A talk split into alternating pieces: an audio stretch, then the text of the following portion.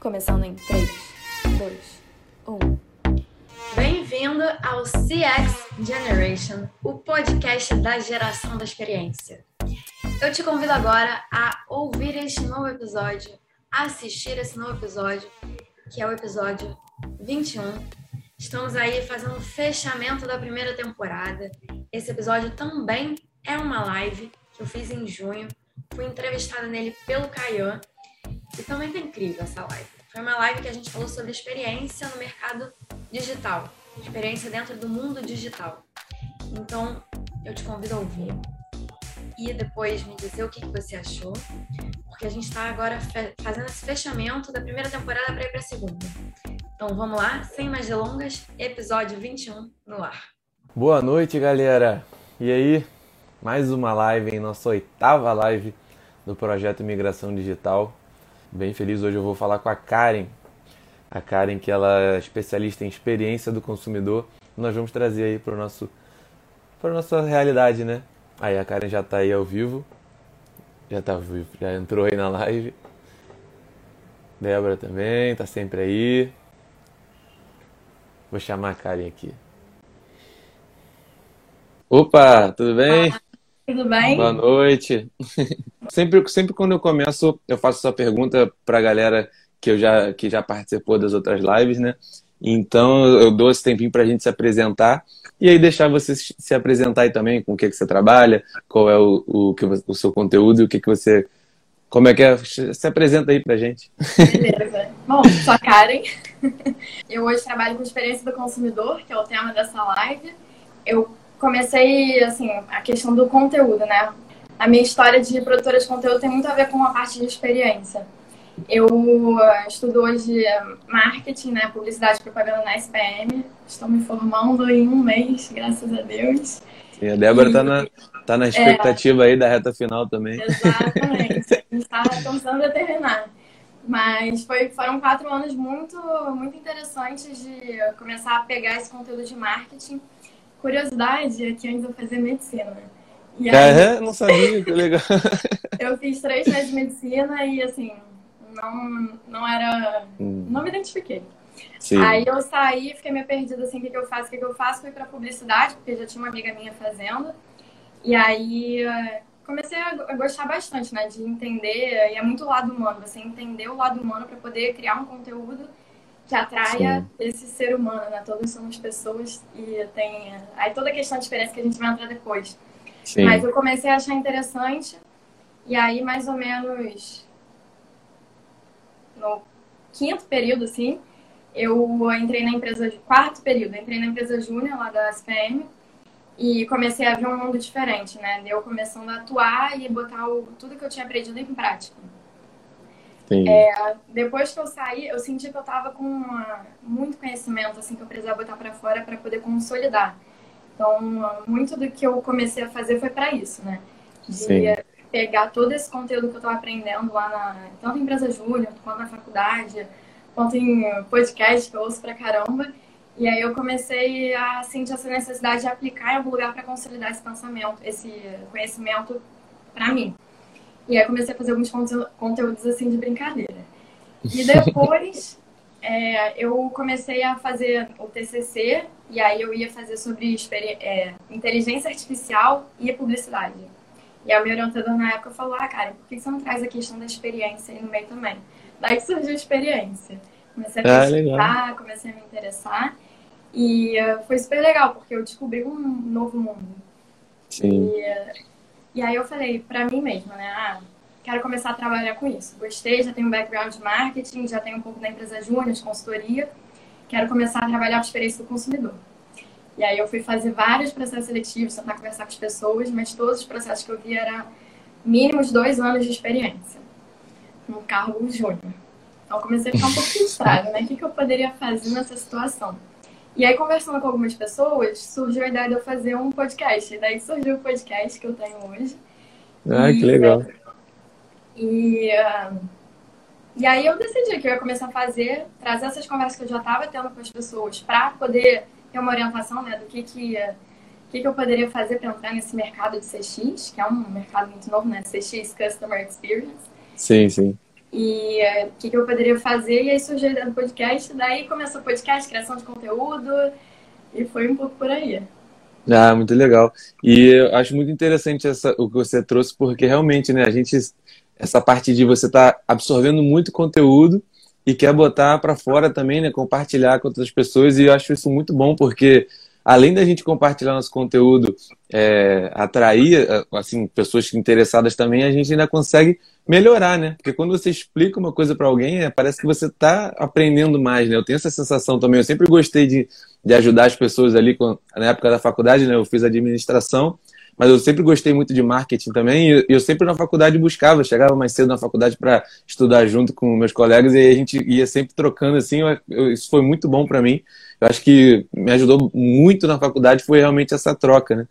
E essa parte que você falou, hoje a gente tem essa possibilidade de, de fazer conteúdo em podcast, seja na rede social, no Instagram e tudo mais. É, a questão da pirâmide do conhecimento, né? Que tem a base, não me lembro agora a ordem da pirâmide, mas a questão do Sim. mais é, você sobe na pirâmide, é maior o, o, aprendizado que você tem, né? Então, você só lê alguma coisa, o aprendizado é menor do que você é, ouvir, do que você... Aí tem lá as etapas, não lembro. Mas você ensinar para alguém é o maior aprendizado que existe. Porque você tem que entender para poder explicar para alguém. Sim, então, sim. Partiu daí essa é minha vontade, né? De ensinar também. É, muito legal. E aí, falando do seu podcast, aí já tô vendo a galera falando aí também, o podcast Brabo a Débora falando para escutarem. Legal. Eu estava assistindo esses dias o seu podcast. Eu gosto mais de. Eu gosto de assistir podcast, mas eu gosto muito do formato também de quando é um podcast, mas vendo também, né? E eu vi que no YouTube você. Você bota lá o vídeo também. E aí eu tava vendo lá o seu vídeo no YouTube e bem legal você falando lá com a. Até me fugiu o nome da, da moça agora. O que tava com... Foi o último agora. A Melba. Melba, isso, é. Aí eu tava vocês falando, achei bem legal também. Mas aí conta pra gente, você pensou em fazer um podcast por causa dessa questão da, da experiência que você queria entrar nessa área e precisava ter bastante experiência para poder entrar no, no, nos empregos que, tava, que você estava vendo, né? E aí, como é que é essa sua produção? Como é que você faz? Como é que você pensa no tema? É, como é que você aborda os convidados para trazer? E aí, como é que é esse, essa produção aí? É, eu comecei muito assim, MVP, né? Mínimo produto viável, para testar, ver o que, que ia acontecer e depois tentar profissionalizar mais. Mas eu comecei muito assim, ah, acho que eu vou começar puxando umas pessoas que eu já tinha conversado antes para é, entender um pouco como é que funcionava esse mercado. Então, eu fui puxando pessoas que eu já tinha contato de antes, que me ajudaram. E aí fui fazendo assim, o roteiro, eu na SPM a gente aprende a fazer um roteiro para pesquisa, né, de em profundidade, pesquisa com o consumidor. Eu peguei um pouco dos meus conhecimentos daí para poder fazer esse roteiro é, para os entrevistados, né? Então, ah, legal. Mais ou menos assim que eu preparo o roteiro, tentando pegar um pouco das bases, das bases da, de pesquisa. Mas é bem tranquilo, que nem você preparando o teu roteiro. Né? Então, assim, é o que eu quero levar para o meu público. O que, eu, que, que eu acho que vai ser interessante para ele? Aí uma das coisas que eu, eu ouço muito podcast. Sim. E aí até eu começar a produzir o meu, eu ouvi um monte sobre a experiência do cliente também. Uma coisa que eu reparei que me fazia falta é que eu, entrando nesse mercado agora, eu sentia falta de ter um pouco mais da base, do, da prática. Porque era muita teoria, teoria, teoria, eu sentia um pouco falta de prática. Por mais que é difícil você trazer uma prática, né, para um podcast, algo que é falado, não é feito, sim, sim. não faz junto com a pessoa mas tentar trazer um pouco mais de conceitos é, práticos. E, uh, e ainda estou estruturando isso, tentando pensar como é que eu estou levando isso, né? Porque eu comecei muito uh, na, na marra, tentando ver o que, que ia dar certo o que, que não ia. E aí fui melhorando depois, mas é um pouco desse viés, né? O conteúdo eu tento levar um pouco para a prática. Então eu realmente faço uma pesquisa em profundidade com a pessoa. Eu é, legal. Sim, até a minhas, as minhas dúvidas serem sanadas, porque eu faço muito para eu também aprender. Ah, legal. E realmente, né? Eu, você falou que é fã de podcast, e acho que a Débora comentou comigo que você gosta também do, do Érico Rocha, né? Você... e eu também sou fã, eu ouço o podcast dele. Eu, eu fazendo o curso dele, eu ouvi o podcast dele quase todo dia. Todo dia de manhã eu ia fazer, eu tava, botava o fone de ouvido e eu ouvindo o podcast dele. E aí foi o primeiro contato que eu tive assim com podcast, né? Porque antes eu não não, não consumia tanto. E aí, legal também, mais um ponto em comum que a gente tem aí. Mas legal, e essa parte do. É, acho que é muito bom também um ponto que você trouxe de quando trazer o melhor para as pessoas que estão que estão assistindo a gente, né? Trazer essa realmente alguma coisa que as pessoas podem possam aplicar e ter resultado já no, no negócio deles, né? Mesmo que que seja vários vários tipos de, de, de negócios e tudo mais. Então eu acho isso interessante demais, porque é onde a gente consegue ali gerar um valor, né? Eu estava até vendo um, um, um, vídeo esses dias falando, hoje em dia, a, a, o relacionamento de, de o, como é que diz? O comportamento de compra das pessoas mudou muito, né? ainda mais aqui nas redes sociais, porque hoje eles são bombardeados o tempo inteiro com informação, com oferta, toda hora ali no Instagram você abre e vai aparecer mil coisas e aí a gente trabalha com realmente nessa parte da experiência é para você criar um, um, um, relacionamento melhor, você gerar, gerar valor para o seu cliente para ele para ele para você poder depois de repente vender o seu produto e tudo mais, né? É, com certeza. Eu tô vendo as pessoas aqui falando do Érico Rocha. Do É, legal. É isso, a base da experiência começa com. Aí vem toda a questão de marketing, né? Você entender quem é teu cliente e entendendo quem é teu cliente, quais são as necessidades que ele tem. É muito assim, funil de vendas, né? Você começa a entender qual é a necessidade que ele tem, o que, é que ele busca num serviço, se ele entende que ele precisa de algum serviço, mas parte muito de você entender quem é teu consumidor e as necessidades e dores que ele tem, né? Sim. E aí, a partir daí, existe. É, tem, existe uma, uma linha de pensamento que você pode pensar para poder chegar nessa experiência. Então, qual a necessidade do cliente? Como é que ele busca? Então, pensar assim, a jornada do cliente, né? Como é que ele busca é, uma solução para essa dor? É, depois que ele busca a solução para a dor, como é que a empresa pode entrar nessa solução, né? E entrar na, na vida, no cotidiano desse cliente. E aí entra também a questão da expectativa, porque todo mundo tem uma expectativa em relação a outras pessoas. E a nossa expectativa está muito baseada nos nossos conceitos e em experiências passadas que a gente teve. Então, vou te dar um exemplo. É, marketing digital. Se eu, eu, Karen, já contratei uma empresa de marketing digital para fazer os meus anúncios uma vez, mas eu não gostei desse serviço e eu quero contratar outra, eu vou ter essa percepção da outra empresa em mente. Então, a minha Sim. expectativa já vai estar um pouco abalada aí. Eu posso acabar generalizando, né? Ah, todas as empresas de marketing digital são assim, assim, assado. Sim. Então, tem a questão de entender a expectativa de acordo com o passado do cliente. E às vezes, Sim. você perguntar, no caso, marketing digital, né? Se eu sou uma empresa de marketing digital e meu cliente está, alguém está me procurando para ser contratar meu serviço. É, eu posso perguntar, ah, você já teve alguma experiência anterior com alguma empresa para tentar entender se a pessoa já teve uma, já tem uma expectativa antes, e quebrar essa barreira de ah, legal. em realidade a gente poder entregar algo melhor. E aí essa questão da expectativa, você entregar a experiência, né? Você entregar sempre no mínimo a expectativa ou mais, para entregar um, um fator wow, digamos assim. Sim, sim. É, eu sempre, eu também já ouvi algumas coisas falando sobre isso e tento sempre aplicar, né? Porque realmente quando a pessoa está esperando alguma coisa você entrega mais, aí, aí que é, é realmente esse fator ou que eu acho que é o diferencial, né? Onde as pessoas vão indicar, falando, pô, eu contratei ele para com, com essa expectativa e, poxa, superou é, o que eu estava imaginando. Então, realmente, acho que essa parte é bem interessante. Né? E aí, o tema que eu trouxe com você, porque eu acho que acho que vai ser, vai ser muito legal, então, a gente casar essa parte da experiência do consumidor com a experiência do consumidor nas redes sociais, né, nos negócios online que eu falo aqui todos os dias sobre o conteúdo e como a gente aborda o nosso cliente e tudo mais. E a primeira parte que eu queria saber de você, até, até para mim mesmo, porque eu também não, não era muito, não sabia muito dessa área antes de, de ver o seu conteúdo. O que, que é o CX, né? Que é o, o Consumer Experience, né? Customer Experience. Customer. Experience. E aí, fala pra gente, é uma área do marketing, a gente tá, trabalha na empresa, é, tra consultoria e como é que é, como é que é essa parte? Você já falou dos conceitos assim pra gente, mas como é que é na prática, como funciona? Ah, vou dar a minha visão aqui. Não, não sei se é essa visão do mercado. Não, claro, claro. Até porque Sua visão. aqui no Brasil, CX, né, Customer Experience, é algo que tem uns 10, 15 anos no máximo. Sim. É algo muito recente aqui. Já, nos Estados Unidos tem mais tempo, mas aqui é muito recente. Então é algo que a gente ainda está construindo. Mas eu sinto que é muito um nome, um nome bonito para determinar alguma coisa que já existia. Que sim, é o quê? Você cuidar do cliente.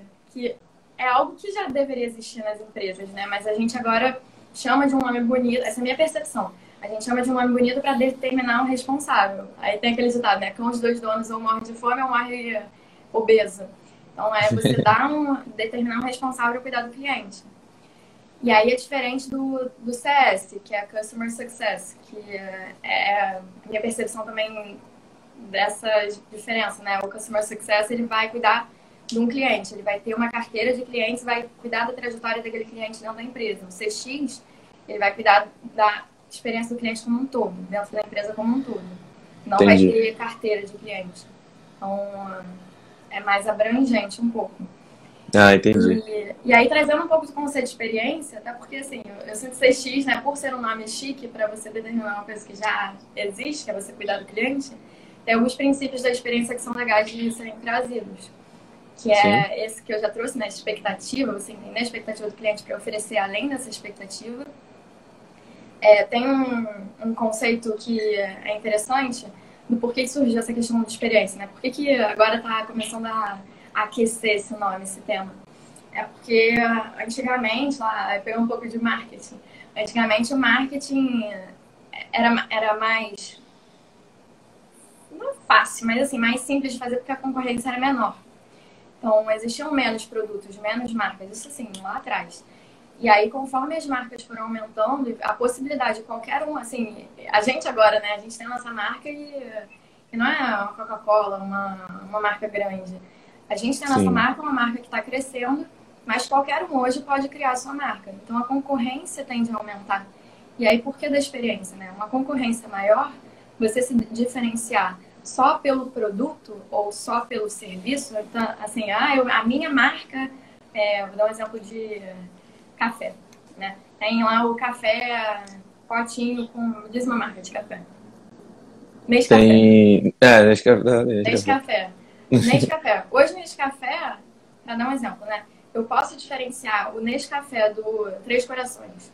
Nescafé do Três Corações são produtos. São diferentes um do outro, a, o posicionamento é diferente, a comunicação é diferente. Mas na hora que você agrega uma experiência aí, ele tende a se diferenciar ainda mais. Então, Sim. serviços, aí, tem toda a questão de um. É, tem um livro, né? Os autores Joe Pine e Gilmore escreveram o livro Economia da Experiência. Eles falam um pouco dessa jornada. Como é que chegou a experiência? Primeiro se vendia só commodity, né, que era o café, trigo, assim, produto saindo Sim. da terra, do, da plantação. Aí depois virou produto, que é você colocar num potinho e vender em embalagem. Depois virou um serviço, que é eu te servir o café, né? Eu comprei um café, eu preparo, eu te sirvo esse café. E depois veio a questão da experiência, que é o grande exemplo do Starbucks. Então, Sim é tem lá o nomezinho, você chega lá na fila e, ah, qual é o seu nome? Aí chama pelo nome depois. Então, foi essa crescente. E hoje ainda tem uma outra que é a transformação, né? Que é muito dos produtos digitais que a gente faz hoje. É vender uma Sim. transformação. Então, Sim. a experiência, ela entra nesse quesito de diferenciação de produtos e serviços. É. É... Pode falar. Não, não, eu ia só fazer um, um comentário também, porque essa parte que você falou da evolução, porque realmente hoje em dia ainda tem muita gente que pensa isso, né? Porque pensa que a, a competição com um produto com outro é sobre preço, é, é, às vezes vários tipos de produto, né? Você quer, você quer sempre comparando com seu concorrente ali, ou direto ou indireto, em, em relação a preço. E acho que a experiência entra geralmente, é, realmente nisso, né? Nessa parte. Se você oferecer uma experiência diferenciada, um, é, como é que diz, um serviço, seja serviço, seja um produto diferenciado realmente para o seu cliente, você não vai precisar competir com preço. Você o seu, vai agregar tanto valor que você, o seu preço pode ser mais alto que as pessoas ainda vão te segurar. E o Starbucks é um exemplo clássico disso, né? Porque é mais caro do que qualquer outra cafeteria que, que existe aí, mas realmente as pessoas vão e tem toda essa. Às vezes um detalhezinho, ter um nome escrito no, no copinho lá do Starbucks já, já gera uma, um sentimento bom e uma experiência legal para a pessoa que está que tá ali consumindo né, o produto. Exato, e você pode cobrar mais caro por ter uma experiência diferente. Então, Sim. É exatamente isso que você falou. Então, o Starbucks a gente paga 15 reais, 20 reais, às vezes até 25 reais para tomar um café. Sim. Enquanto um café mesmo custa 5 reais, um cafezinho, 3 reais. Então, Sim. a diferença aí de, de preço, né? Quem tem uma experiência diferenciada pode cobrar mais caro. Sim. Legal, eu acho que isso, para a galera que está assistindo aí, que tem algum negócio, tem uma. é, algum, atende cliente, seja serviço, seja produto aí é, nas redes, sociais, então presencialmente. Isso é é interessante a gente pensar, né? Porque a gente vai pensar nos- na experiência desde. Eu, eu acredito que assim, pelo menos eu penso isso para os meus clientes e para mim, porque desde o da primeiro, por exemplo, aqui nas redes sociais, no primeiro anúncio que, o- que a pessoa viu meu, eu espero que ela já tenha tipo, é, visto valor ali, né? Então a gente trabalha sempre com essa parte de gerar valor realmente para as pessoas, para depois a gente pensar em vender. E eu acho que eu acredito que esse é o, é o, é o futuro, né? Para você trabalhar ali com uma experiência legal, com um serviço legal para sua é, empresa ser bem sucedida no longo prazo, eu acho que é assim que a gente tem, que é o, o que o mercado está pedindo hoje em dia, né? Porque a experi- você pode até conseguir vender no curto prazo para alguém ali com um produto meia boca, mas a pessoa não vai comprar de você de novo, não vai indicar você para um amigo, e aí você, no longo prazo, você vai acabar perdendo, né? É, não sustenta, né? Sim. O teu produto não é bom, o teu serviço não é bom, a tua experiência não é boa, acaba não sustentando. Você consegue vender lá um momento primeiro, depois Sim, não vai. verdade. E tem um ponto interessante também, é, aí trazendo um pouco a questão do digital, né? É você entender muito bem o. Aí, de novo, né? O que, que teu cliente busca, mas em que canal que ele vai estar buscando aquilo. Então, Sim. é no Instagram que ele vai estar buscando, é no Facebook, é no WhatsApp, onde é que é? Sim, E aí tem uma questão interessante é, em relação a redes sociais, que em geral as pessoas que entram em redes sociais, elas buscam ou se conectar com outras pessoas, né? Interagir, se conectar, fazer amizades, conversar, ou uh, buscar conhecimento e uh, às vezes é passar o tempo mesmo, né? Então são essas três coisas. As pessoas, em geral, tendem a entrar nas redes sociais por essas três coisas. Então é legal já levar isso em consideração na hora de você criar estratégia de conteúdo sim, do teu serviço para interagir com essa pessoa, né? Tentar entender o porquê que ela está buscando e trazer ao mesmo tempo esses três pontos aí mixados, né? Eu acho que isso aí que você falou entra muito na, na- no que eu penso em relação entre você produzir conteúdo no Instagram, Facebook e no Google, né? Porque existem produtos que, que dão, têm um resultado muito melhor no Google e produtos que, que às vezes o resultado é melhor no Facebook e no Instagram. Mas por quê? Porque, por exemplo, se você vai comprar uma televisão, legal, você vai buscar uma televisão, você vai aonde? Você vai pesquisar ela no Google. Você vai para preço de televisão e você vai botar lá o modelo que você quer. E aí a pessoa ela vai estar procurando aquele produto na hora. Você não vai ser com, você não, às vezes você pode até o Instagram pode te lembrar de alguma coisa assim, de repente aquela fase ali que a gente sempre recebe os anúncios do, do que a gente pesquisou, mas você não vai ser o Instagram, um conteúdo no Instagram não vai te convencer a comprar uma televisão. Então eu acho que essas são as diferenças, né? Os canais que a gente tem que abordar o nosso cliente. Se eu sou uma loja de vender televisão, eu acho muito difícil. Eu acho que é muito mais fácil eu investir em mídias como YouTube, Google, que é onde as pessoas pesquisam ali as coisas. No YouTube as, as pessoas pesquisam ali para comparar os modelos e tudo mais, e no Google elas pesquisam para ver preço, do que realmente no, no Instagram. Óbvio, eu acho bom ter os dois, mas no, eu acho que o foco principal seria nessa parte, né? Você tem que entender onde seu cliente vai, vai te procurar, onde seu cliente vai procurar ali o seu produto. Então eu acho que tem que ter esse estudo também, né? Porque aí você vê, você dá uma melhor experiência para ele no canal que ele vai estar procurando. né? É, e entra como ele busca também, né? Porque às vezes no Google, YouTube é uma busca mais direta. Você já. É, vou falar você já vai, mas a tendência Sim. é você já ir buscando uma coisa assertiva, né? Eu já entro no YouTube procurando uma coisa assertiva. Já está com a intenção, né? Exato. Então é, é diferente a intenção e é justamente você criar uma estratégia diferente para cada intenção. Sim. É, é mais fundo de funil, né? Digamos assim, a parte de Sim. Google ou YouTube.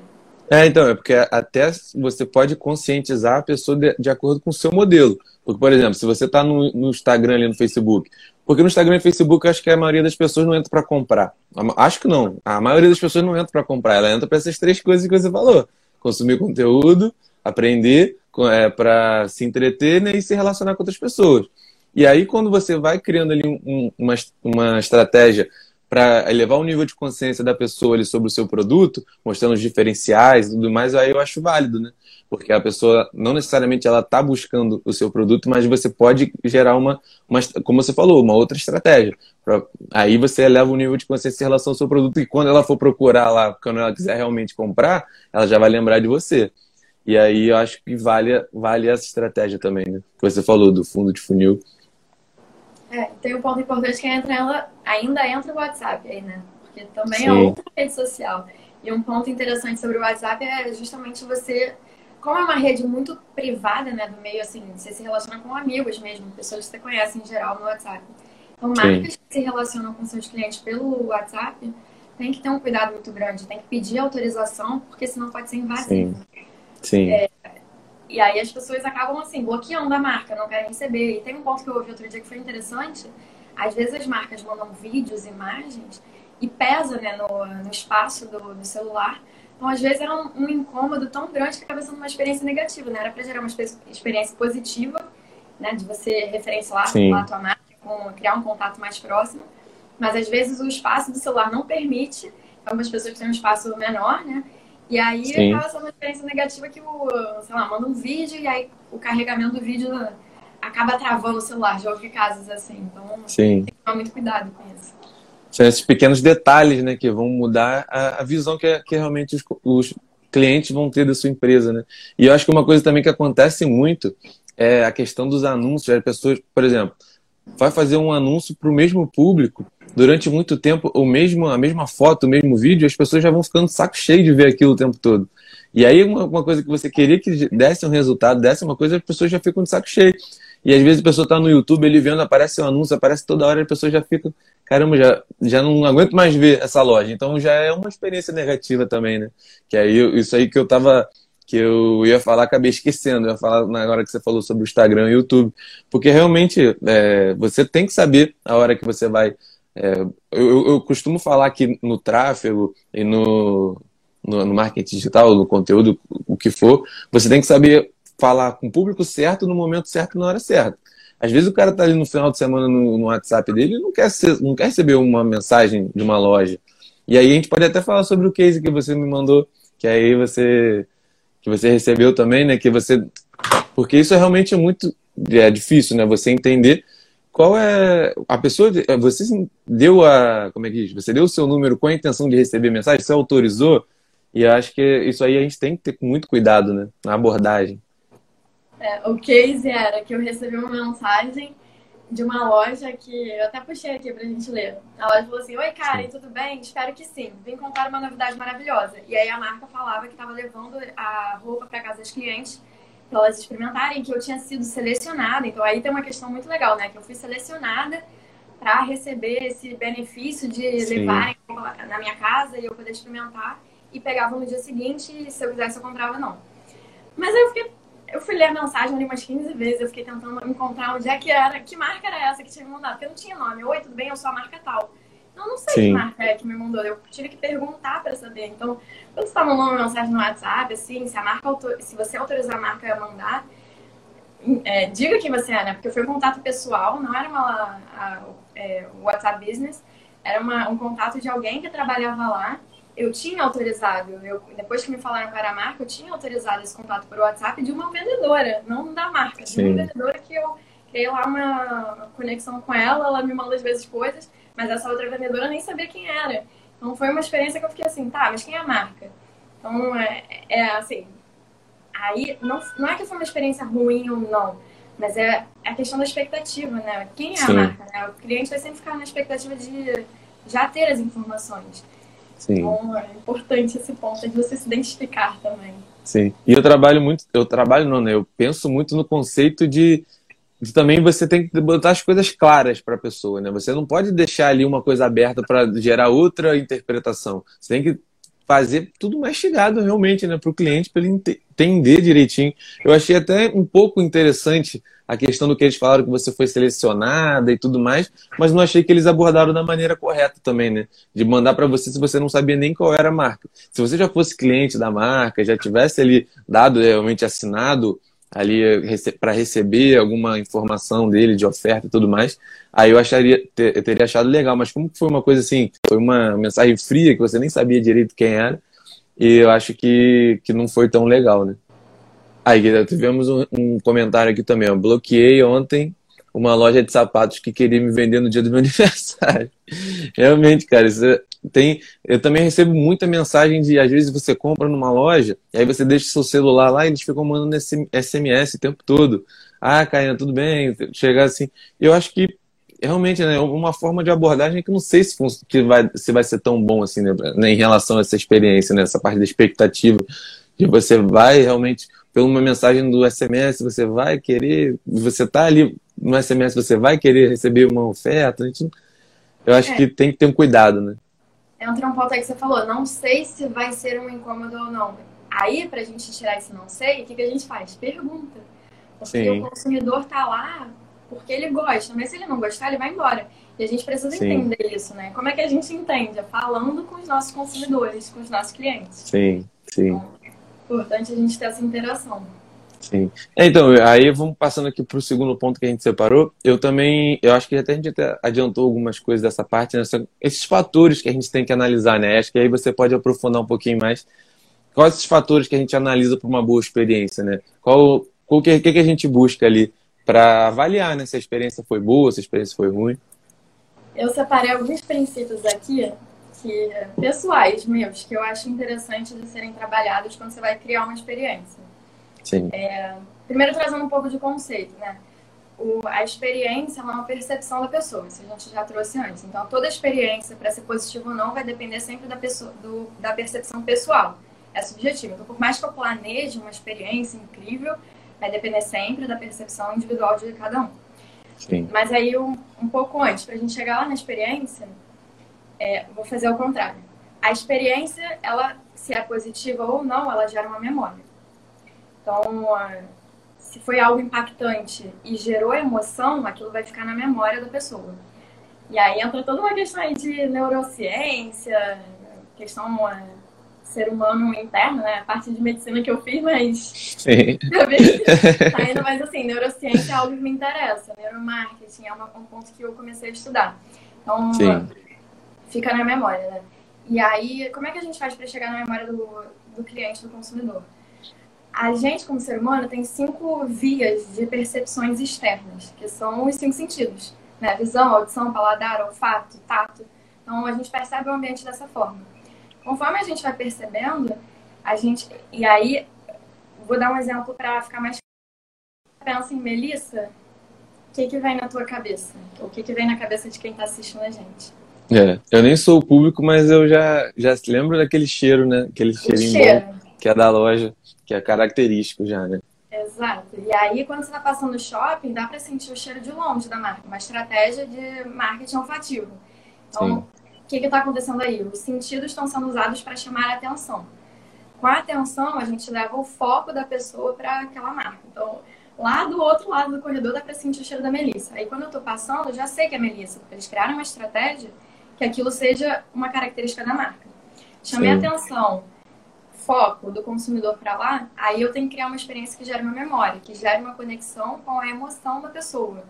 E aí vem toda a questão do atendimento, da simpatia, da, da empatia, de se o cliente chega estressado na loja, que o, sei lá, vou dar o exemplo da Melissa agora, que foi o que a gente usou.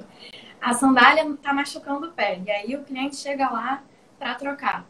Tem marcas que o cliente pode falar quantas pessoas tá me machucando, tá me incomodando tem lojas que falam, tem que ir para assistência antes da gente poder dizer se vai trocar ou não. Isso, assim, é, o cliente já comprou, não conseguiu usar, tá doendo. Quantas pessoas. Claro que é tudo para evitar a má fé, né? Da pessoa querer trocar só por, ah, não gostei. E não Sim. machucou. Até aí eu acho que, assim, experiência do cliente a gente poderia trocar, entender o lado do cliente, mas a frustração que leva, né? A quebra de expectativa do tipo, comprei uma, um sapato, me machucou tive que ir lá trocar e ainda vou lá trocar e ainda tenho que esperar 30 dias para passar pelo assistente para saber se vai poder ou não trocar. Realmente. Não necessariamente eu vou conseguir trocar. Então é uma frustração. É, é questão de você trabalhar depois de tudo isso o sentimento, a emoção do cliente para ser positivo. Então, chamar pelo nome é uma coisa legal.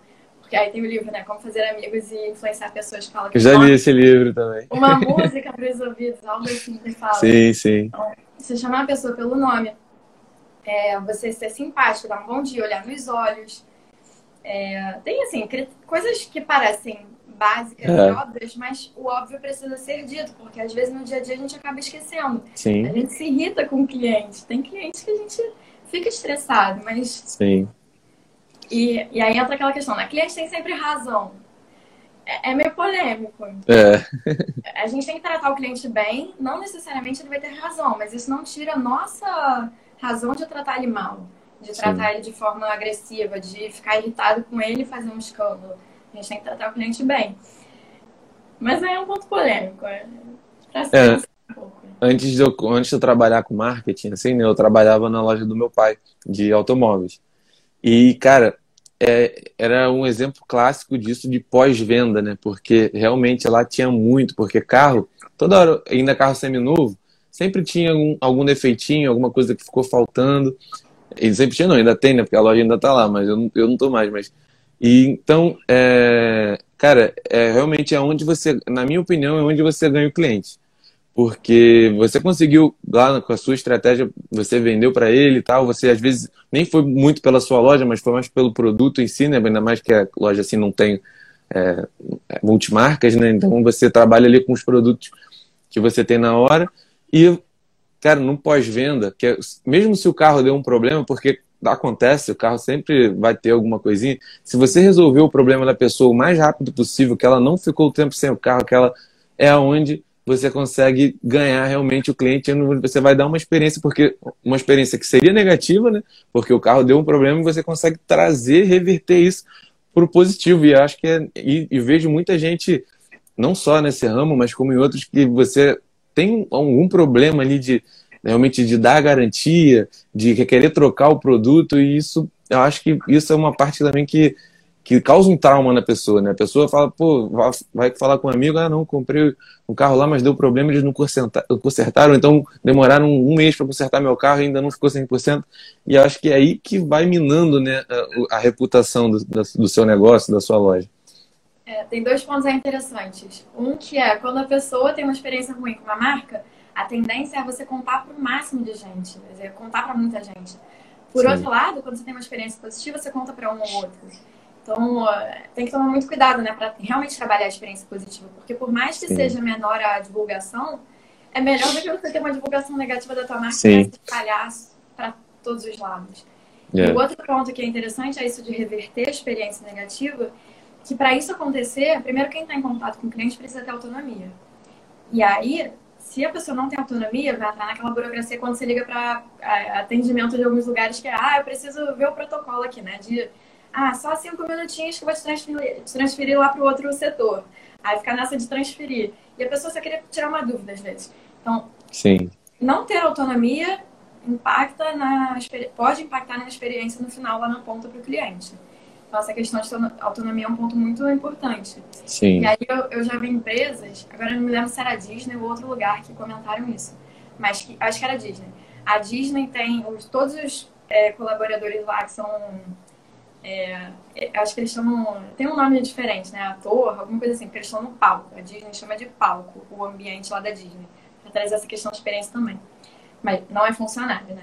Mas eles que estão lá trabalhando direto em contato com o cliente, eles têm é, vales, eu acho que são ah, alguma coisa em torno de 100 100 dólares por dia, assim, para poder é, reverter essa experiência negativa. Então, um exemplo que eu ouvi é que ah, uma pessoa tinha comprado lá um copinho, que era um copo diferente, né, da Disney, todo especial, só que a pessoa perdeu o copo no meio da montanha russa. Muito assim, perdeu o copo.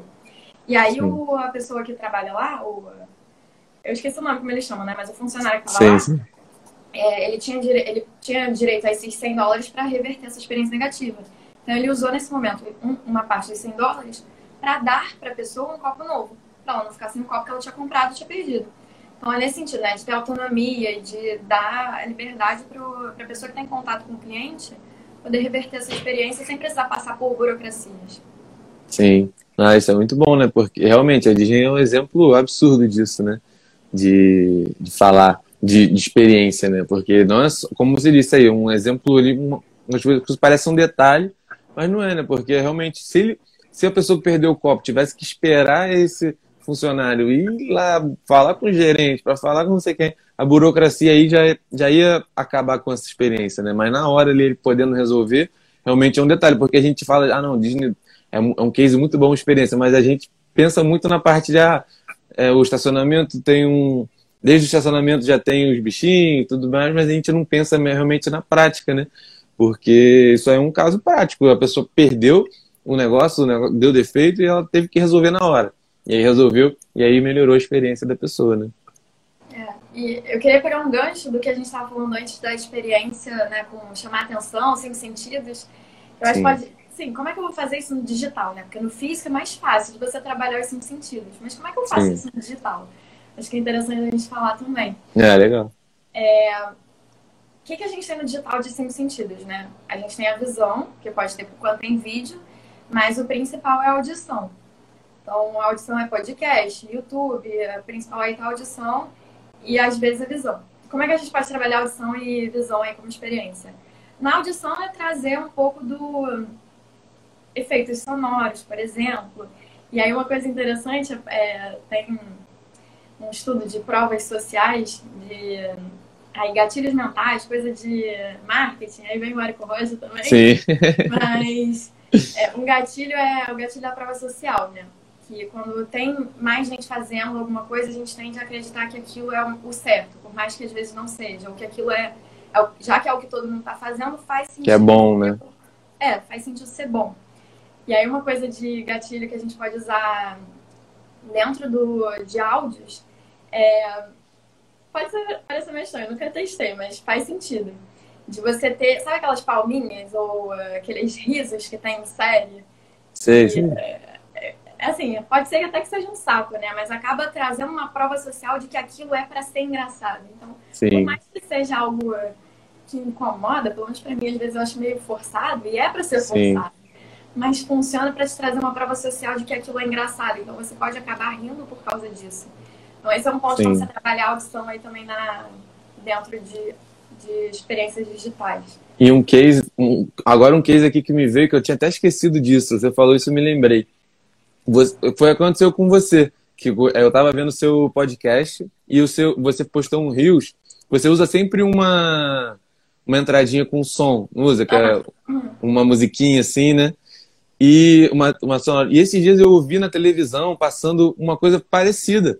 E eu falei, caramba, parece a música que a Karen usa. E aí já me lembrou do seu podcast, já me lembrou do seu conteúdo. Você vê como é que o, o áudio, o auditivo né, funciona, porque realmente a pessoa eu já tinha visto vários rios seus com essa música. E quando eu vi uma coisa parecida na televisão, o que eu estava vendo, não era nem eu que estava vendo televisão, estava fazendo outra coisa, acho que aqui em casa estava ligado. E me lembrei da sua da musiquinha lá do seu, do seu podcast. É, aí que tá. E eu uso essa música no podcast também nos rios, para poder fazer essa conexão, essa consistência de ter a mesma música em todos os lugares, né? Sim. É a mesma coisa da identidade visual. A gente é, isso que eu ia falar. Experiência, identidade visual que você tem trabalhe uma cor, para quando sair um post lá no feed, a pessoa não, não ter que entrar no teu perfil para identificar de quem é. Né? Ela já consegue saber pelas cores que é teu. O meu, por exemplo, Sim. agora tá verde. É meio verde, já estou mudando um pouquinho, mas é, o verde assim meio azulado. Então, se já passa um post lá no, no feed, eu tô rodando, já dá para saber de quem é. Então, é. é uma identidade que faça sentido, né? É, tem muita coisa né, que, que faz sentido e ainda se relacione com, com, o seu, com a sua marca, né, com o que você quer para sua marca. Eu estava vendo até um vídeo do Paulo Cuenca, que fala muito sobre isso também, brand e tal, e ele falando sobre isso, como é, a sua marca tem que ser tem que ser concisa, né? Tem que, tudo tem que ser voltado para o objetivo que você quer com sua marca. Até os símbolos que você usa nos seus, nos seus postagens, a cor, a fonte, acho que tudo isso tem que ter realmente um objetivo, né? E aí, e aí entra muita coisa, né? Se você tiver um negócio físico, é a sua loja, é no seu perfil no Instagram, como a gente falou aqui agora, no seu podcast tem uma musiquinha que já é característica, e isso ajuda, né? Isso aí é, é onde a gente consegue trabalhar esses sentidos que a gente estava falando. Né? É, e aí, pegando mais alguns pontos, né, disso de cinco sentidos, é, o áudio, né, tá bom? Então, você tem um áudio que dê para entender. Por isso que a gente pergunta no início, né? Nosso áudio tá bom, dá para ouvir. Então, é, ter essa questão do áudio funcionando. Agora, a questão da... Aqui a tela, né? A visão. a luz do local que você está. É, dá para trabalhar também é, fundo, ter uma, um cenário, trabalhar com cores também. Sim. Isso. E aí, entrando um pouco em como é que a gente pode trabalhar. Será que dá para a gente trabalhar também tato, paladar e olfato dentro de um, um local digital, que a gente não tem contato direto com isso? Aí eu respondo que dá, porque entra muito de neurociência aí. Porque você pode manipular o, o que, que você está pensando, né? Então, se eu falar agora para você. Quando eu te falei do, da Melissa, você sentiu um pouquinho da. Você lembrou do cheiro da Melissa? Te veio um Sim. cheiro? Não, Sim. nesse sentido, né? Você falar alguma coisa, o seu cérebro ele consegue conectar lá os neurônios e trazer um pouco disso. Então, você falar sobre Sim. cheiros, falar sobre. É, outros pontos aí que ligam a audição ao paladar. Se eu te falar agora de uma comida gostosa que eu tava cozinhando, vai te vir uma sensação de, hum, quero essa Sim. comida. Sim. Não dá para trabalhar sem você ter, de fato, o, o paladar, o, o olfato e o tato. Sim. Dá para você trabalhar pela fala, né? Você manipulando aí na tua fala e persuadindo o teu cérebro a pensar nesses pontos.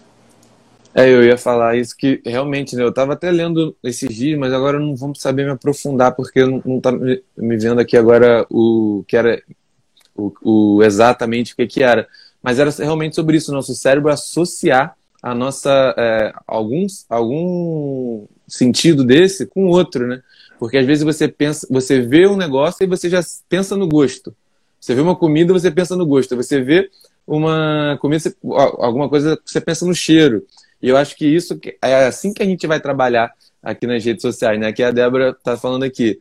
O food porn é isso, né? Que muita gente trabalha isso. É realmente você você tem uma um restaurante, alguma coisa, você bota aquelas fotos mesmo que até o, o próprio Burger King faz isso, né? Ele bota aquela fumacinha saindo assim da, nas postagens para dar a sensação que aquilo ali tá quente, que é, tá vendo? Essa, essa fumacinha dá a sensação que o negócio tá quente. É. Aí já trabalhou dois, dois sentidos na mesma coisa, né? Exatamente. E aí eu acho que é, é bem interessante, é bem por aí, né? Porque realmente a gente acha que fica limitado, mas aí é onde você tem que trabalhar. Eu, eu fui convidado esses dias pra, pela Maria Inês que é uma cliente minha que a gente trabalha junto já tem um tempinho, para dar um, uma parte, falar um pouco sobre o Instagram no, no curso dela, né? Ela vai lançar um curso e aí fazer um módulo lá bônus sobre sobre o Instagram, sobre como as, as alunas dela vão posicionar o negócio delas no Instagram. E aí eu falei muito sobre isso lá quando eu estava gravando, sobre realmente elas terem ciência de quem é o, o consumidor final delas, e aí fazer post, fazer ali uma estratégia baseada em você, quando você for oferecer o seu produto, você tem que usar alguma. Você não pode usar qualquer foto. Você não pode usar uma foto que o seu produto está ali, não está visualmente bonito. Não é questão de estar bonito, mas é questão de realmente despertar o desejo. A pessoa vendo aquele, aquela foto, ela vai sentir um desejo de comprar o bolo, de comer o bolo e de ou encomendar o bolo para a festa. E aí, às vezes também não é só de comer, às vezes pode ser. Tá tão bonito ali naquela festa que eu vou querer isso para mim também. Isso aí é tem várias coisas que a gente tem que trabalhar realmente, né? Sim. Posso trazer mais um ponto aqui que eu trago como princípios para mim? claro, claro, tá, fica à vontade. É, tem um ponto que eu acho interessante, que é a questão de preguiça. Como assim? o nosso cérebro, todo mundo, às vezes a gente ouve, né? O cérebro é preguiçoso, mas na verdade não é que o cérebro é preguiçoso, ele gosta de economizar energia. E aí isso nos faz tender para economizar também a nossa energia como pessoas. E aí que entra a questão da preguiça. iFood, por que, que deu tão certo? Porque trabalha muito essa questão da preguiça. Não precisa sair de casa para pedir a comida, né? A comida vem Sim. até mim. Ou outros serviços de delivery. É, até o Uber tem isso um pouco, eu consigo enxergar, né? Você não precisa mais ficar lá na rua esperando o táxi com um dedinho assim. Sim, tá. Você pode chamar teu aplicativo, esperar em casa e aí você desce quando chegar. Então, Netflix também, né? Também, você já tá em casa. E até o Instagram, né? Você passa lá, é. dedo, você fica lá um dia inteiro Sim. na preguiça, sem fazer nada. Mas por que disso, né? Aí o princípio da preguiça para mim é de você trabalhar muito, você economizar a energia do teu cliente. Então, vou dar um exemplo. Eu fiz até um story sobre isso. Eu recebi uma pesquisa de satisfação outro dia de um produto que eu tinha comprado. E aí a pesquisa era assim: é, dê as estrelinhas do que, que você achou do produto, de 1 a 5. Aí eu entrei lá para avaliar. No que eu entrei, eu fui dar a estrelinha, e aí eu fui dar o ok, e ele me bloqueou, não me deu o ok. Não me deixou dar o ok. Por quê? Porque eu tinha que preencher um campo de resposta para dizer o porquê das minhas estrelinhas. Aí eu fui escrever lá. Só que eu escrevia, não sei, algumas palavras, fui dar o ok, não me deixou dar o ok. Porque tinha que ter um mínimo de palavras. O que, que a gente entende daí, né? É, o, o processo, né, a jornada desse cliente para dar o feedback é o qual? Você tem que entrar no e-mail, primeiro você tem que abrir o e-mail, aí você tem que entrar no link lá da pesquisa. Aí você tem que clicar na estrelinha, escrever um comentário, comentário com um mínimo não sei quanto e dar o ok. Que, que são. Aí entra um pouco de pontos de atrito e pontos motivadores, né? O que, que são os pontos de atrito aí que fazem com que o cliente tenha tendência a ficar com atrito na, na jornada e não queira continuar? E o que, que são os motivadores que fazem com que o cliente queira continuar? Então, só para contextualizar, quanto maior os pontos de atrito, maior do que os motivadores, o cliente vai desistir da jornada. Se os motivadores forem maiores do que os pontos de atrito, o cliente vai continuar na jornada. No meu caso, os pontos de atrito foram maiores que os motivadores de eu dar um feedback lá para aquela loja que eu comprei. Então, eu acabei desistindo de dar o feedback. Mas o que, que poderia ser feito né, para melhorar isso, essa experiência? Primeiro, não ser obrigatório eu escrever um comentário para dar o ok. Se eu quiser dar só a estrelinha, eu posso, poderia dar só a estrelinha. Porque no final eles acabaram perdendo até minhas estrelinhas. Segunda coisa, não tem um mínimo de resposta. Se eu quiser Sim. botar a resposta, eu boto quanto eu quiser. Ah, gostei porque é, chegou, chegou a tempo. E assim, curtinho uma frase, mas lá o mínimo. Segunda coisa, né, que eu nem sabia qual era o mínimo, então eu não tinha nem noção de quanto eu tinha que escrever. Sim. E aí eu acabei desistindo. Mesma coisa, outro exemplo, né, para quando você vai criar uma senha em algum, em algum lugar. Acho que eu também fiz um post sobre isso, não sei se já saiu ou não, acho que ainda não mas de processos seletivos. Eu já vi processo seletivo que você, para cadastrar lá o teu currículo, você tem que criar uma conta, criar uma senha, e às vezes a senha é aquela senha que você tem que botar letra maiúscula, letra minúscula, um, um caractere diferente, e sei lá mais o que, tem que ter um mínimo de letras. E isso às vezes não está escrito lá, então eu vou criar minha senha e dá errado. Não, agora você tem que botar o mínimo de caractere. Ah, eu tenho que ficar selecionando. Ah, quais que eu tenho que colocar? Quais que eu já coloquei, quais que eu não coloquei. Pra ser lembrada depois. É. Então, são pontos de atrito que às vezes a pessoa perdeu um candidato no processo seletivo por causa desses pontos de atrito. Vai que não era uma empresa que a pessoa queria muito entrar. E era um é. candidato que poderia ser um bom candidato. Acaba perdendo, né? A gente pensa Verdade. os pontos de atrito da jornada que a gente precisa eliminar e os pontos motivadores que a gente precisa ter. Um detalhe, às vezes o ponto de atrito é importante. Quando a gente quer uma informação é, landing page, vou dar o um exemplo aí do digital, landing page. A gente precisa que o nosso cliente que vai cadastrar na landing page seja de um determinado setor. Então, a gente quer botar um ponto de atrito que ele tem que cadastrar o setor dele para poder cadastrar na landing page. Se ele não cadastrar isso, ele não passa. Ah, mas aí você vai acabar perdendo o cliente nesse momento. Possibilidade de leads, né? Tá, mas é uma estratégia. Você, de fato, afunilar mais para não ter 15 mil contatos depois para ter que ligar e fazer o, é, realmente. Das vendas. E aí, é, essa parte da landing page tem muita gente que vê muita coisa, né? Até a velocidade que a página está abrindo, para realmente não perder ali, a pessoa não sair antes. Isso realmente tem muita coisa que envolve, né? A questão da, da estrutura. Tem uma. Até quando eu, eu e Débora a gente fez esse, há pouco tempo né, uma landing page, e aí a gente vê realmente para o celular, a gente bota ela assim, aí a primeira. A, eu esqueci qual é o nome que a gente chama agora, mas é a primeira vez que abre no seu telefone, ela tem que fazer sentido da, do, do, do título até a, a, última parte. É quando a pessoa rola, aí ela tem que fazer sentido de novo, tipo, várias dividindo ela em quadros assim, né? Uhum. E aí assim você consegue realmente você pensa realmente na experiência que a pessoa vai ter ali lendo aquela página. Você quer que ela leia até o final. E se você já botar um negócio cortado, talvez seja um ponto de atrito para ela para ela não descer, né? Não descer tudo, ou então não sei, ou então ela vê não vê informação total. E é bem, é bem nisso né, que a gente tem que pensar. É, até a quantidade de texto que você coloca, né? Se tem muito texto, às vezes a pessoa quer fazer uma leitura dinâmica e aí o texto não tem nenhum negrito ali, você quer ler rápido e acaba desistindo, porque o texto tem vezes 15 linhas num site, fica difícil de você ler, então uma sugestão seria ou diminuir o texto ou colocar a palavra-chave em negrito, né? Sim. Aí você vai saber melhor que eu como fazer essa parte. Sim. É, é aquilo que a gente fala, né, em relação a, a pessoa quer facilidade, ela não quer entrar numa pesquisa, você falou, não quer entrar numa pesquisa e ter que escrever, fazer um Enem para poder responder uma pesquisa de, de, uma loja, ela quer rapidinho ali, ela acha que ela está fazendo um favor para a pessoa, então ela não quer perder tempo ali. Então, é, é a página é assim também, você vai lá, rapidinho olho. Eu acho que quanto menos informação, quanto mais preciso você for na informação, melhor. Porque é mais chance da pessoa realmente entender o que você quer. Se você colocar uma coisa absurdamente grande, dificilmente vai a pessoa vai ler até o final. Tem até um aplicativo que você instala no seu site que você vê até onde as pessoas estão descendo seu, na, na, sua landing page. E aí a maioria não desce até o final, é óbvio, né? Porque hum, as pessoas não querem perder tanto tempo assim na sua página importante ter dados, né? Pra gente saber Sim. como é o comportamento do nosso cliente. Não só perguntar, né, fazer lá o qualitativo, mas também fazer o quantitativo. Sim. É, então, e aí acho que a gente já entra até numa coisa que você falou antes e agora que você falou dessa parte de perguntar e tudo mais. Como que a gente melhora, como que a gente dá uma, uma experiência positiva, né? Como é que a gente melhora essa experiência, né? Quais os pontos que a gente tem que pensar. Mas antes disso, deixa eu só ver que tem uma pergunta aqui. Vamos ver, de repente a gente já responde ela logo. Aí o Jonas, ó.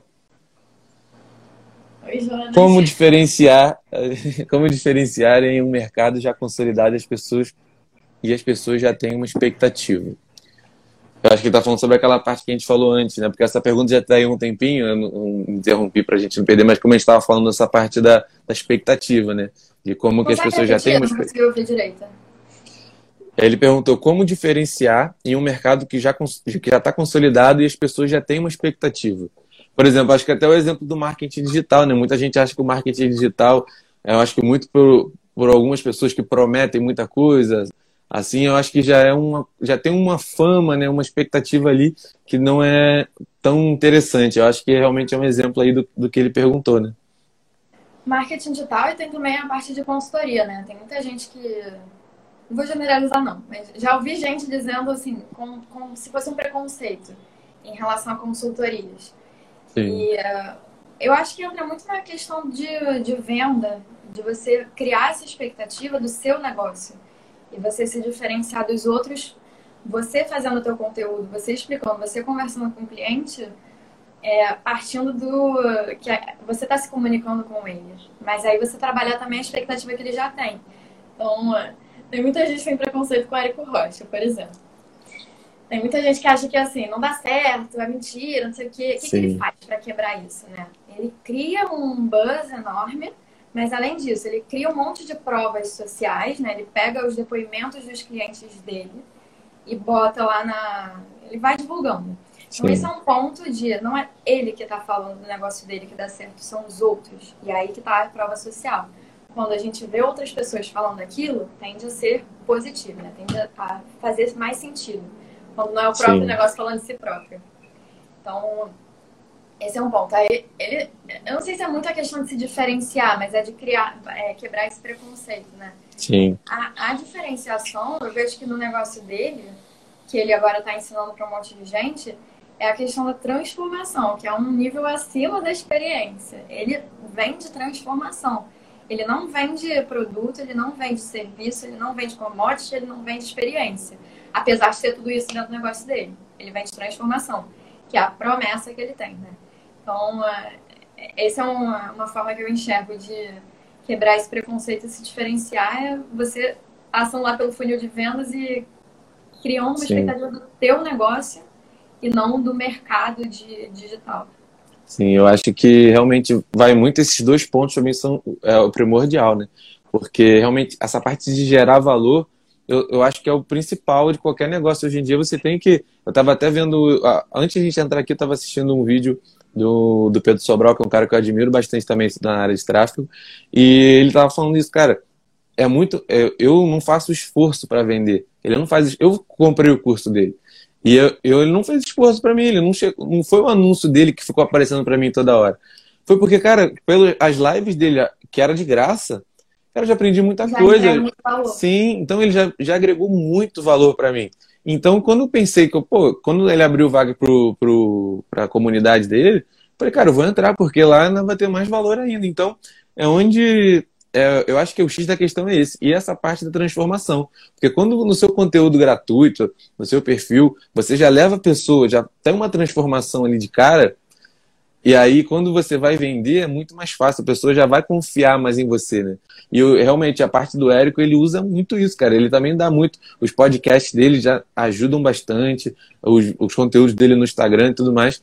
E é já é, é essa parte da transformação e do, do valor. E ainda tem a parte da prova social, né? Que a prova social é um pouco mais complicado para quem está começando, porque não tem tanto. Inclusive, eu já vi até gente dando o curso de graça na primeira na primeira, como se fosse um curso, né? Na primeira, primeiro lançamento, a pessoa, em vez de vender, ela deu para algumas pessoas de graça para adquirir prova. E aí na próxima ela já usou essas provas para poder, no, na próxima turma, já conseguir vender o curso. É. Realmente. e é isso. Ah, vou até tirar aqui a pergunta. E é, é isso que a gente até entrou na. Essa pergunta foi boa que já entrou na, no ponto que a gente ia falar, né? Como melhorar essa experiência do cliente, ainda mais nas redes sociais, eu acho que passa muito por isso, né? Passa nessa questão do, de gerar valor, de já, já fazer uma transformação logo de cara. Eu sempre falo isso para os meus clientes. Falo, cara, você não tem que ter medo de entregar o seu conteúdo. Porque eu acho que, na minha opinião, o que acontece? Se, se, o seu curso ele tiver todo no seu feed, você postou todo o seu curso, em vídeos, em partes recortadas, mas ela não está sequenciada, ela não está fazendo ali um início, meio e fim, a pessoa ela, ela vai comprar o seu curso mesmo assim. Se você gerou valor para ela, se você fez o processo direitinho. Porque as pessoas ela compram por causa do tempo. Ela compra para ela poder já ter um, uma, uma parte toda estruturada, com início, meio e fim, onde ela vai conseguir ter uma transformação. Se ela pegar conteúdos soltos, que são ó, conteúdos de valor, mas soltos, ela vai perder muito tempo até ela conseguir separar tudo, que faça sentido que ela possa ter uma transformação. E o curso, é, e quando você vende assim, um curso ou uma mentoria, uma consultoria, você já dá isso de mão beijada, né? Você vende o seu tempo para a pessoa, e aí é onde causa essa transformação ainda maior, né? É, além disso, ainda tem a questão de que os cursos têm o suporte junto, tem uma comunidade junto que são coisas muito fortes também. Porque Sim. você fazer um curso sozinho e uh, aleatoriamente, né? Essa questão do tempo, de você fazer a parte gratuita, e você fazer o curso e ter. Vou pegar o exemplo do Érico Rocha de novo. Falando aí que é da minha Sim, sim. Mas ele tem a mentoria e ele traz resultados muito melhores para quem está dentro da mentoria do que quem está fora. Por quê? Tem todo um suporte, você está em comunidade, você vai junto. Não tem uma motivação maior de você continuar, porque você está junto com mais gente. Então, por isso que é muito forte essa questão de comunidade, né? Você não está sozinho lá remando para sair da, da chuva, você tem gente te ajudando junto. Então, Sim. dá um norte melhor. É, o Pedro Sobral ele nem tinha curso, o produto dele era só comunidade. É. Aí depois que ele gravou o curso ainda para agregar lá no, no, produto dele, mas era só, só esse networking que tinha lá da galera se ajudando lá. Porque realmente, cara, tudo que eu procuro, que eu tô com alguma dúvida, alguma coisa, eu entro lá e coloco, coloco lá que eu acho. Ou então, se eu tiver alguma dúvida, eu posso criar um post lá. Eu entrei há pouco tempo, ainda não fiz nenhum post, mas posso fazer um post lá que as pessoas vão me ajudar. E aí, às vezes, alguma pessoa já teve uma dúvida parecida com a minha, aí, cara, é, é muito bom isso também. Você pensar realmente fazer um ambiente de aprendizado, né? Não é só uma, um curso que a pessoa vai ali, vai assistir ele em 30 horas e aí daqui a pouco e vai acabar. Não, é, e ainda mais você, quando você tem isso, você ainda tem a questão da recorrência, né? Porque a pessoa ainda pode comprar o seu curso de novo. Se você botar um prazo de um, um ano para ela assistir lá e ela tá gostando ali da interação que ela tá tendo na comunidade, ela vai comprar de novo, né? É. Tem, tem outra coisa legal que é quanto como é que a gente mede uma experiência está sendo boa, né? Um dos fatores aí que a gente pode usar como forma de metrificar, digamos assim, é quanto tempo a pessoa passa com você. Justamente isso. Por quê? Tempo é o ponto mais valioso, é o recurso mais escasso que a gente tem hoje na nossa vida. Então, se a pessoa está investindo tempo com você, quer Sim. dizer que está fazendo sentido para propositalmente, tá? Porque às vezes você está lá no call center ligando e você está sendo transferido. É. E 20 minutos de telefone, você está investindo tempo, mas não é, Aí é negativo. Você não é. quer. Mas você está investindo tempo propositalmente com uma marca, isso significa que a experiência está sendo positiva, bem ou mal. Porque o tempo é escasso. Então, se a gente investir o nosso recurso mais escasso com alguém, quer dizer que essa pessoa está entregando alguma coisa de valor para gente. Sim.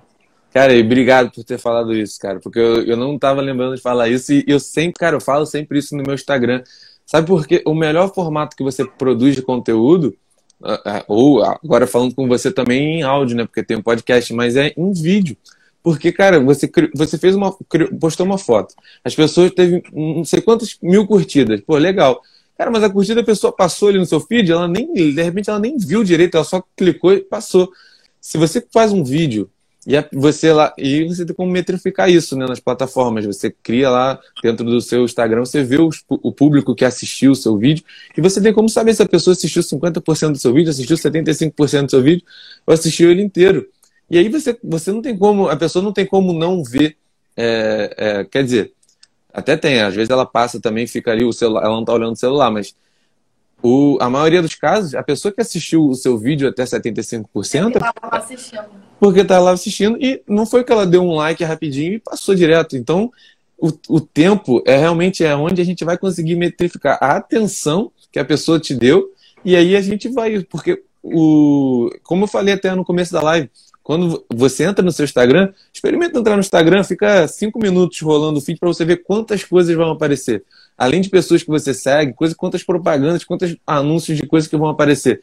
Se a pessoa ficou, cara, ficou 10 segundos assistindo, a 10 segundos a mais ali assistindo o seu vídeo, já é, uma, já é um indicador. Né? Então eu acho que quando. Por isso que eu sempre falo para os meus clientes, você pode ver o vídeo do Érico Rocha, quase não tem foto, é só vídeo porque é onde você consegue metrificar realmente onde as pessoas estão te dando atenção.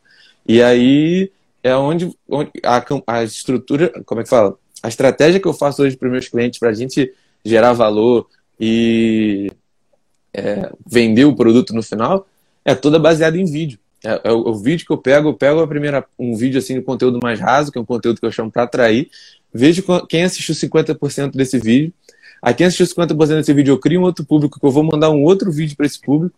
E aí eu vejo quem assistiu 75% desse vídeo, aí eu faço oferta. Aí eu, eu boto ali um anúncio de venda. Que, cara, e é onde dá, consigo dar mais resultado, porque é onde as pessoas estão mais interessadas, né? Você fazer um anúncio um público frio é muito diferente de você fazer um anúncio para um público, pô, a taxa de cliques dobra, triplica do que realmente você fazer, do que quando você não tem essa, essa métrica, né? Posso trazer um outro case aqui? Claro. É um trabalho Cadu aqui na live. O Cadu é dono de uma sorveteria hum. que tem açaí, que tem um monte eu de coisa. Eu vi, eu vi no seu, no seu feed. É, muito legal. Achei muito interessante porque ele criou uma estratégia, tem lá a questão de publicidade e tal, mas ele criou uma estratégia que a gente consegue ver a loja. Aí tem toda a questão, né? Atenção, cinco sentidos, atenção, foco, experiência. Emoção, experiência. Ele tem uma loja que fica lá numa, numa rua que de noite fica tudo escuro. E a loja dele é a loja mais iluminada daquela rua. Então, longe que a loja dele está lá. Aí, você entra na loja. Na verdade, eu não vi a loja de longe. Eu vi a loja porque eu estava andando na rua. Então, ele tem estratégia para longe de perto. A estratégia dele para longe é essa, né? Tudo iluminado no meio de uma rua escura. Estratégia para perto. O tapete que ele tem no meio da rua chamando atenção, um tapete roxo no meio de uma rua. Então, eu consegui ver aquele tapete super interessante para chamar atenção. Beleza, chamou atenção. Entrei aí já entra toda a questão dos cinco sentidos, né? Lá dentro é um ambiente super iluminado, confortável. Aí o atendimento é extraordinário, a pessoa se sente confortável. O que, que acontece? A pessoa quer investir o tempo dela, ficar lá e consumir o produto mais e mais. E aí essa conexão, aí tem um ponto também. Pessoas se conectam com pessoas. Então, se a gente cria uma boa relação de interpessoal, né? Aí eu fiz um post também outro dia. Seja amigo da sua, do seu cliente. Seja uma marca amiga do seu cliente. Por quê? Porque quando a gente se conecta com pessoas, a relação fica mais forte. A gente consegue trazer de volta essa pessoa. E aí, assim, foi um case que eu fiquei é, perplexa de positivo, né? Porque foi extraordinário. Então, eu queria só mencionar esse case aí, que é super legal. É, eu vi lá no seu feed, cara, acho muito interessante, porque essa parte de, de loja física, a gente consegue, como a gente falou antes, a gente consegue trabalhar melhor isso. Porque realmente, cara, quando. E aí entra a questão do tempo. Quando a pessoa. Cada, quanto mais tempo o cliente dele fica dentro da loja dele, mais ele consome o produto, né? E, mais, e aí entra muita coisa, muito detalhe em relação a, a, a, a cadeira ser confortável, o ambiente ser, ter uma música legal, ter um, um som. A, a questão de prova, né? Que eu vi que você falando que ele te deu uma provinha do tipo de açaí é, que você queria. Aí já é. Eu pude. Eu diminui o meu risco de experimentar e comprar alguma coisa provando antes, né? Pra ver se eu ia gostar. Sim. E aí eu acho muito interessante esse, essa parte também. Eu vi, eu assisti o seu vídeo todo, é bem, bem legal. É muito maneiro. Sim. Aí eu acho que ele tá mandando um comentário aí. E acima de tudo, estou apenas atendendo meus clientes, como sempre desejei que fosse atendido. Perfeito. É, esse é o espírito, né? colocar no lugar do outro. Perfeito. E aí, aí a gente até, até entrou já no último ponto que eu tinha separado aqui, que era essa parte da, do tempo, né? Que a gente para falar sobre isso, como é o, o nosso conteúdo, como eu disse, cara, a experiência que eu acho que eu quero que o meu cliente tenha comigo tem que ser desde o primeiro anúncio que ele viu, como você disse. Do outro lado da rua, você já conseguiu ver a loja dele. Então, na primeira vez que você já bateu o olho, você já teve uma experiência, ó, já, já despertou uma curiosidade. Quando você chegou perto, você já viu uma coisa roxa que já te lembrou, a, a cor já te lembrou o. Me lembrou açaí, O açaí, é, a coisa que você queria. O açaí lá de primeira, mas já me lembrou açaí, que era o que eu queria. E aí você foi, você já teve a oportunidade de, como você falou, diminuir o seu risco. Você pensou, ah, vou pedir esse, mas aí não vou, não vou gostar. Você já provou antes, você já viu qual que você gostava mais, e aí você, você é, a sua experiência foi muito positiva, né? Realmente, eu acho que nas redes sociais a gente tem que pensar nisso. No primeiro vídeo que a pessoa vê seu, no primeiro conteúdo que ela vê seu, ela já tem que achar bom, para ela poder entrar no seu perfil, para ela poder ver, virar um seguidor seu. E aí essa é o principal, né? Que você vai conseguir realmente você tem que fazer esse pensar nesse processo completo, né? Desde o primeiro vídeo até onde ele vai realmente comprar o seu produto. É, fazendo um paralelo assim, pegando o case do Cadu, né? E trazendo para o digital, porque a loja é física. Mas como é que Sim. a gente faz isso no digital? Primeira atenção, primeira questão, chamar atenção. Como é que eu chamo atenção, né? No meio de um feed que tem um monte de post, como é que eu vou chamar atenção, sendo que a, a, nossa atenção já é limitada. Como é que eu vou chamar a atenção de alguém que já está com a atenção dividida em um monte de coisa? Esse é um primeiro ponto. Como é que você pode chamar atenção? Já vi gente fazendo vídeo de cabeça para baixo para chamar atenção. Já vi gente, eu, por exemplo, comecei a pular, começar a aparecer e sair de baixo para cima para fazer alguma coisa diferente. Então, é criar estratégia para você ser criativo e diferente e aí conseguir se diferenciar no meio de um feed que tem um monte de post. Então, essa é a primeira questão, né? Diferenciei lá. Depois, essa questão da provinha, de diminuir meu risco, o que, que, é o que a gente faz isso no digital? É o conteúdo gratuito. Essa é a nossa provinha. A provinha lá do açaí que eu tive, a provinha no digital, é o conteúdo gratuito. Então, eu provo Sim. antes para poder entrar depois no curso, ver se eu quero realmente ou não. Ainda tem outra questão que no digital dá para fazer. É você liberar um tempo é, com garantia, né? A pessoa compra, tem 30 dias, 7 dias, sei lá, alguns dias de garantia. Se ela realmente vir que não é para ela, ela tem o direito de devolver o curso com o investimento dela receber de volta o investimento completo. Sim. Então, isso também é uma forma de diminuir o risco do teu consumidor. Sim. E aí é, foi a experiência do curso em si, né? Sim. É que você falou, realmente, até que eu falei antes do Pedro Sobral, a provinha dele foram as lives é, gratuitas dele, que semanais, que realmente faz um, já é uma coisa muito boa, né? Muita gente. Inclusive, o, o produto dele é, é, um pouco isso também, né? As lives dele ficam, gra, ficam gravadas lá é, no, na, na comunidade. E aí, se você quer ver uma live que passou uma semana, você perdeu, você quer assistir, você, você só pode assistir lá dentro, não fica lá disponível no canal dele. E aí é realmente essa estratégia, eu acho, cara, perfeita, é muito interessante. Você já dá um gostinho ali para a pessoa. E aquilo, cara, eu acho que inconsciente fica na cabeça assim, pô, se eu aprendi isso aqui gratuito, ele não me cobrou nada para me ensinar isso aqui, imagina que ele vai me ensinar quando eu entrar, né? Se o gratuito e... é bom, imagina o papo. É... e eu acho que vai muito disso, né? Bem, bem interessante. Você tem algum ponto ainda que você quer ainda? Algum que você quer você trazer? Quer trazer a pesquisa, a questão de como fazer uma pesquisa? Boa, boa, verdade, vamos, vamos falar. Que eu, começar a entrar um pessoal agora novo, né? É, é verdade. Que eu não vou aqui, dá pra um pouquinho mais, eu acho. É, vai, vai, a pesquisa falar. que eu acho legal é como é que a gente faz uma pesquisa que, que pesquisa de satisfação às vezes é uma coisa assim, ah, que saco, né? Tem que responder uma pesquisa de satisfação. E Sim. acaba sendo um, um, ponto de atrito, né? Que a gente falou antes. Acaba sendo um ponto de atrito para o cliente e, e, acaba não respondendo. É, como é que a gente pode fazer ser menos maçante? Rede social, story, caixinha de pergunta. Você já consegue um feedback do cliente sem ser maçante. Sim. Por exemplo, você fazer perguntas abertas, né? Ah, o que, que você está achando do meu conteúdo? E deixar para a pessoa responder. Ou que conteúdo, que conteúdos você gostaria de ouvir? E aí botar lá as opções. Tentar fazer dessa forma para ouvir o teu cliente. Mas se você vai fazer uma pesquisa de satisfação mais construída e assim mais formatada, é, tem uma métrica, né, bastante conhecida aí no mundo de experiência do consumidor, que é NPS, que é Net Promoter Score, que ele mede a satisfação do teu cliente. Então, você faz uma pergunta só e já consegue uma resposta. Ele não fica maçante, né, se responder lá um questionário enorme. Qual é a pergunta? É, qual é a chance, a probabilidade de você indicar o serviço tal, da empresa tal, para amigos ou familiares? Acabou. E aí você dá a opção de resposta de 0 a 10. É isso. E aí como é que calcula, né? O NPS é uma nota. A nota é a porcentagem de notas 9 somada com notas 10, que são as notas promotoras, menos as notas detratoras, que é de 0 a 6. Então, é bem simples. É, se quiser, depois eu deixo aí, passo para você por escrito. Você, sei que você faz os posts depois da live, né? Ah, show. Te passo certinho. Vou fazer, com certeza. E, mas é bem simples. Manda essa pergunta porque você consegue ter uma noção de qual é a nota e deixar um Sim. campo aberto para a pessoa responder o porquê dessa nota se ela quiser, sem ser obrigatório.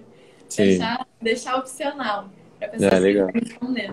Eu acho muito interessante também porque você não precisa mais ter uma pesquisa aquela, como eu falei anteriormente, ninguém quer responder o Enem para falar sobre uma marca que ele comprou. Uma caixinha de pergunta e um, às vezes uma enquete no seu, no seu story já, já te dá uma sensação, uma noção muito boa do público, né? Da galera que você está interagindo. O objetivo é você ouvir o teu consumidor, e até o Cadu botou aqui nos comentários, né? Você ouvir o teu consumidor e poder oferecer a ele o que ele está pedindo. Então, Sim. personalizar de acordo com o que o teu consumidor está pedindo. Então, a caixinha de pergunta, ela serve, é ótima para isso. Porque você não precisa Sim. estruturar uma pesquisa quantitativa ou qualitativa, que tem toda uma metodologia por trás. Porque o objetivo é só você ouvir o teu consumidor, dar a voz Sim. a ele. E aí trazer esses insights para dentro e poder adaptar. Porque também você ouvir, não fazer nada com aquela informação, não adianta. É. É verdade, tem que usar, né? Recentemente eu, até seguindo lá o, o Érico Rocha, é, eu tô, a gente está participando do lançamento, né? Eu e a Débora, da minha tia. E aí, minha tia, que é cliente, que eu até falei da, já dela aqui, ela, a gente fez recentemente uma pesquisa para entender mais ou menos como era a audiência dela e o que, que eles buscavam num curso online sobre confeitaria e tudo mais. E a gente usou lá algumas pesquisas para saber, para realmente entender, né? A gente já tinha alguma ideia, a gente já tinha feito a persona e pensado na, nas dores, nos desejos da, dessa persona. E a gente teve um, ficou muito feliz, porque com a pesquisa que a gente fez, a gente teve um, um retorno grande, mais de, é, em pouco tempo, cento e poucas pessoas, cento e vinte poucas pessoas responderam, e a maioria tinha já falando das dores e os desejos parecidos do que a gente tinha pensado.